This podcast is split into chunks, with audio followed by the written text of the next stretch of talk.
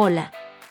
Te damos la bienvenida al podcast de Mide la Felicidad, especialistas y pioneros en la aplicación de mediciones profundas de felicidad organizacional. Te invitamos a visitar nuestro sitio web, midelafelicidad.com para más información.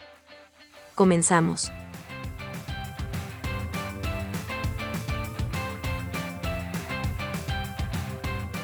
Hola, ¿cómo estás? Quiero darte la bienvenida al podcast del día de hoy. Trabajar debe ser una experiencia feliz. Soy Oscar Rodríguez, CEO de Mide la Felicidad y estoy feliz de compartir este mensaje el día de hoy contigo. Vivimos en un mundo en el que las experiencias son un factor cada vez más importante para las personas. ¿Estarás de acuerdo conmigo? Y si nos centramos en el mundo laboral, la felicidad es el factor que actúa como indicador del agrado de experiencia del colaborador en su puesto de trabajo. Y lo es desde que éste afronta los primeros procesos de selección hasta que abandona la organización. A través de la medición mundial de felicidad que hemos organizado en Mide la Felicidad, hemos identificado en los colaboradores que cada uno de los factores que te indicaré a continuación son los que más apoyan para tener experiencias felices. A ver, el primer factor del que te voy a hablar se llama la mentalidad positiva de jefes y compañeros. El segundo, el sentido de trabajo en equipo y propositivo. Tercero, si el trabajo apoya el proyecto de vida personal, familiar, metas y sueños. Cuarto, si existe un programa sólido de reconocimiento. Quinto, se gestionan los miedos y errores de los colaboradores por parte de la empresa y sus jefes. Sexto, si hay una genuina preocupación por el colaborador como ser humano integral. Los resultados obtenidos del estudio nos revelan lo siguiente. 67% de los colaboradores se muestran infelices en su puesto de trabajo. Espero que tú no seas uno de ellos. Y que a su vez el 50% de las personas dicen que les gustaría que mejorase la relación entre sus jefes y compañeros. Esto es muy importante y lo digo también por experiencia propia. El otro 50% pide ser escuchados en sus respectivas labores cada día. Sí, esto es muy importante, sentirnos escuchados. Al igual que con los jefes, lo mismo ocurre con los compañeros de trabajo. Y es que el 38% indican que existe una importante falta de compañerismo. Terrible, ¿no te parece? En el día a día de las empresas en las que trabajan. Esto es fundamental. Cada dato destacable tenemos que, tener en cuenta que el 58% de los colaboradores expresan no poder hablar abiertamente de sus miedos, de sus inseguridades, de sus errores en cuanto al desempeño de las tareas. Pues en estos casos, más que ayuda, lo que realmente prima es el señalar a los culpables. Qué feo, salir a buscar culpables en vez de soluciones.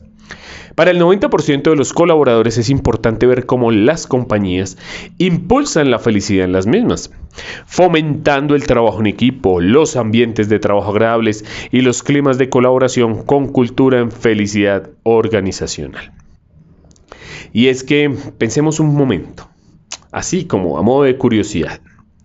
Siete de cada diez colaboradores utilizan el día a día para, en su tiempo de trabajo, estar consultando sus redes sociales profesionales, independientemente de la que sea, no vamos a decir las redes acá, pero viven buscando esos nuevos horizontes laborales que los hagan sentir que, pues más felices, todos lo hemos hecho, estoy completamente seguro.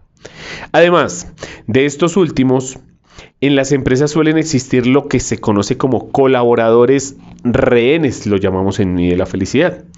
Sí, esos rehenes son aquellos que suelen llevar periodos entre unos 5 o 10 años o tal vez más en la empresa, no son felices y se mantienen porque no han encontrado una nueva oportunidad que les convenza. O sea, están ahí, escondiditos, calladitos, pero son los que dañan la buena cultura de la organización. Otro de los aspectos que hemos analizado en nuestro estudio son las expectativas, que se comparan con las experiencias reales experimentadas más adelante por el individuo, o sea, expectativas versus realidad. Se trata de entrar al pasado para entender cómo está el hoy. Piensa, ¿Con qué expectativas llegaste tú a tu organización y con qué realidad te estás encontrando? O tú, que eres dueño de empresa, o tú, que eres líder y me estás escuchando, ¿qué experiencias y qué expectativas tienen tus colaboradores? En la medición de felicidad organizacional también hemos hecho análisis sobre el nivel de pertenencia, pues Sé que tú y yo y todos tenemos un ideal de trabajo, un propósito en la vida, cómo queremos vernos a nivel personal y profesional, así como del agrado de ausentismo y rotación dentro de la compañía. Sí, porque tenemos una percepción de ese ausentismo y esa rotación.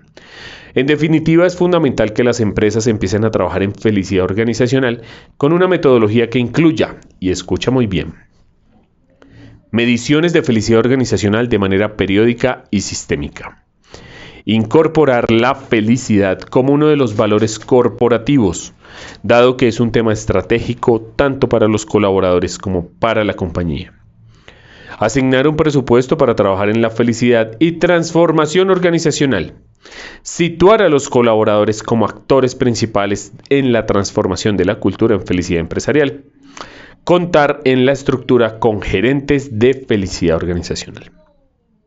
Al final de lo que se trata es de trabajar en la construcción de manera organizada de una cultura feliz dentro de las empresas, de forma que sea posible entender en primera instancia qué siente y piensan los colaboradores, cuáles son los anhelos dentro de la misma y de qué manera ellos son partícipes de la transformación de su propia felicidad en las compañías, siendo creadores de dicha transformación en la cultura, pero en felicidad. Bueno, este ha sido nuestro podcast del día de hoy. Espero que lo leas, lo escuches, lo compartas, porque esto está buenísimo. Suscríbete, compártelo, invita muchísima gente porque necesitamos llevar este mensaje de felicidad organizacional a todo el mundo. Gracias por escucharnos.